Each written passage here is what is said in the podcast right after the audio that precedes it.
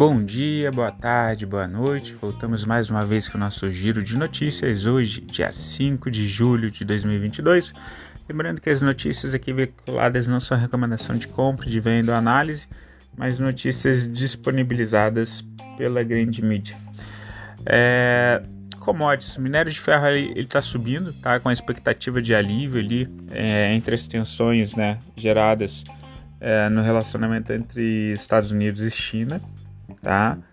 E aí os contratos futuros de minério de ferro também é, nas bolsas da Elan subiram nessa terça-feira também com uma outra informação especificamente para a China, a gente vai entrar depois ali nos detalhes, mas a China ela está é, colocando em prática ou divulgando o plano para aceleração econômica deles, tá? Isso também animou o mercado e aí fez com que o preço do minério de ferro subisse. O gás natural ele sobe ali 700%, é, tornando-se a força matriz da nova Guerra Fria, né, desde o início do conflito.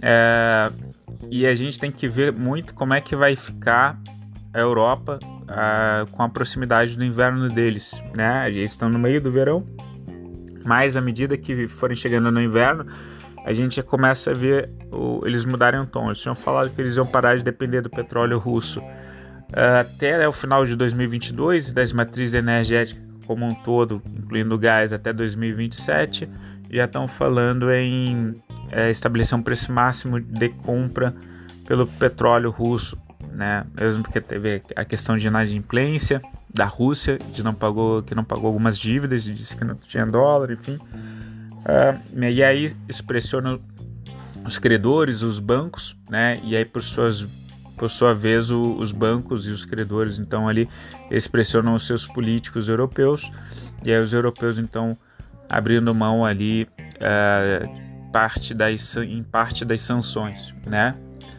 É, uma outra questão ali, o petróleo, ele pode cair para 60 dólares, tá? Até o final de 2022, se a, recessão ela se desenrolar. Isso segundo o Citibank tá? Noticiado ali pelo BDM Online. Nos Estados Unidos, a gente vê ali uh, o mercado mundo afora está bem positivo, tá? Os Estados Unidos está com uma alta de 1,06, a Austrália, a Austrália fechou com uma alta de 0,25, o Japão uma alta de 1,03, a China que recuou um pouquinho 0,41, Europa 0,73 de queda, Inglaterra o FTSE 100 queda de 0,8 Uh, a gente tem um dólar praticamente estável ali, R$ 5,32, tá? E o Bitcoin, que de manhã, de madrugada ali, tava flertando com 20.500 dólares, é, teve uma queda de 2,58, tá em 19.677, tá? Nos Estados Unidos, os índices futuros de ações dos Estados Unidos eles operam em queda nessa terça-feira, dia 5, tá? na qual a Bolsa de Valores norte-americana ela volta a funcionar depois do feriado ali de, da independência deles, o 4 de julho. Né? O mercado segue receoso diante da possibilidade de recessão na maior economia do planeta, em meio ao ciclo de alta dos juros que vem sendo conduzido pelo Federal Reserve. Eles não têm uma expertise talvez tão grande na, na parte de juros, muita gente questionando, é, tanto a Europa quanto os Estados Unidos, deles estarem iniciando tardiamente o, o, ciclo de juros, a alta do ciclo de juros, mas o fato é que a Europa e os Estados Unidos vão é, aumentar suas taxas, isso deve atrair inclusive o dólar lá para fora e deve pressionar o nosso câmbio também para cima, tá? Mas a gente também não pode deixar de observar, tá? Se a gente analisa, por exemplo, o PL da nossa bolsa brasileira, está tudo muito barato. E o estrangeiro ele acaba vendo isso também. Então isso não quer dizer que seria dólar para cima e bolsa para baixo, por exemplo. É, a gente tem também um nível de atratividade, ainda mais em um mundo em que parte dos BRICS, por exemplo, Rússia, ele está tá envolvido em conflito, né? A China fica brigando com, com os Estados Unidos, então o pessoal olha para o Brasil, olha para as commodities brasileiras, principalmente as empresas produtoras de commodities brasileiras, observam que o PL está bem baixo e, e também é, pode representar uma oportunidade, tá? Em relação às criptos, as principais criptomoedas no mercado Uh, o Bitcoin está em 19 mil agora de manhã, o Ethereum está em 1.100, tá? A, Europa, na Europa, as bolsas de valores operam majoritariamente ali no terreno negativo. A gente viu que estava em 0,73% de queda o estoque 600, tá? Uh, e por que isso? Por causa, num sentido geral, a explosão do preço de commodities. Eles estão vendo que vai ter aumento de taxa de juros agora, a iniciar agora em julho.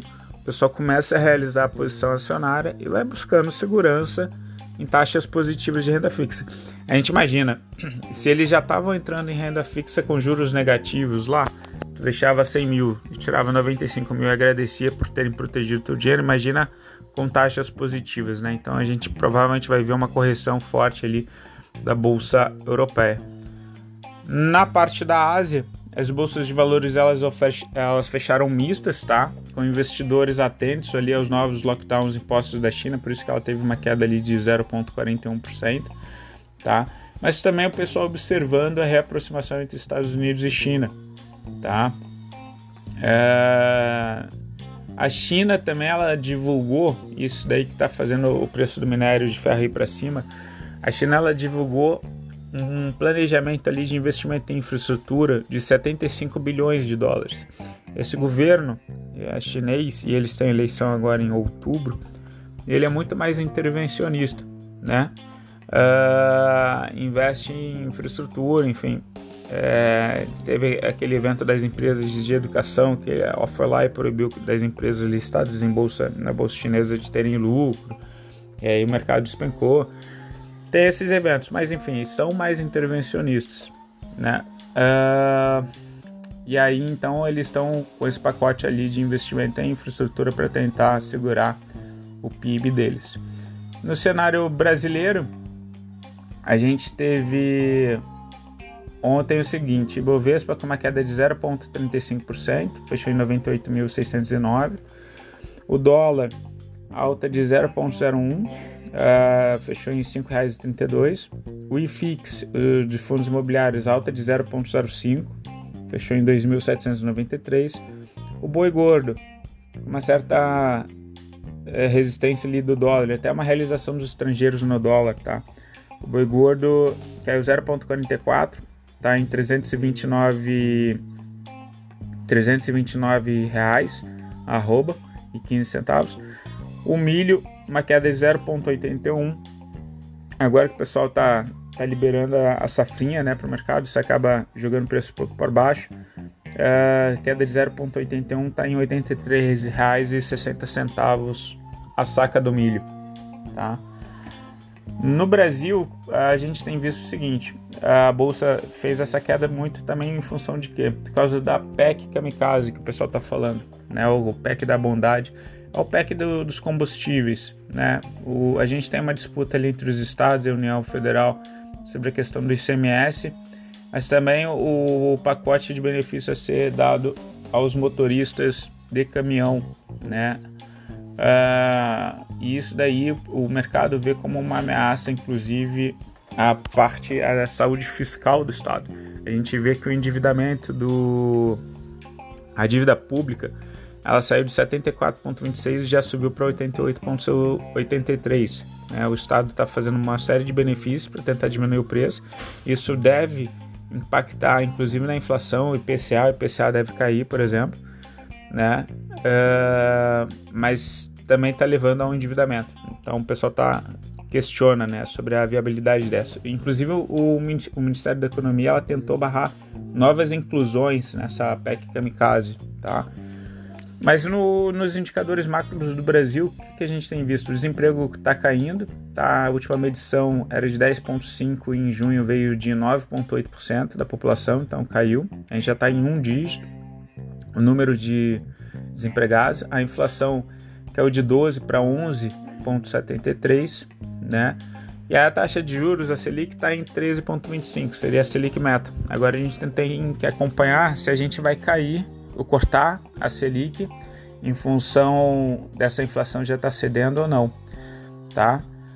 Uh, em relação à posição dos estrangeiros, chama muita atenção, tá? os estrangeiros eles estão com 164 mil contratos do mini índice na ponta compradora contra 106 mil do mini dólar. Eles estão muito mais comprados no mini índice do que no mini dólar. Isso é um indício de fundo, tá? Na parte de na parte de renda variável, na parte do IBOV, tá? E notícias corporativas, a Eletrobras ela divulgou o edital de convocação para a centésima octogésima segunda Assembleia Geral Extraordinária, tá? Vai ser dia 5 agora às 13h30. A LCAN, a Unidas, locação de carro aprovou a GE, tá? De conversão de registro da companhia perante a CVM. Agora categoria B. Uh, tem de 3 Tenda informou que os titulares das dívidas de mercado da companhia aprovaram essa segunda-feira novos termos e condições para os instrumentos da dívida. E basicamente isso. Pessoal, fico por aqui. Desejo vocês um excelente resto de semana. Qualquer coisa, entre em contato, tá bom? Beijo, tchau, fui.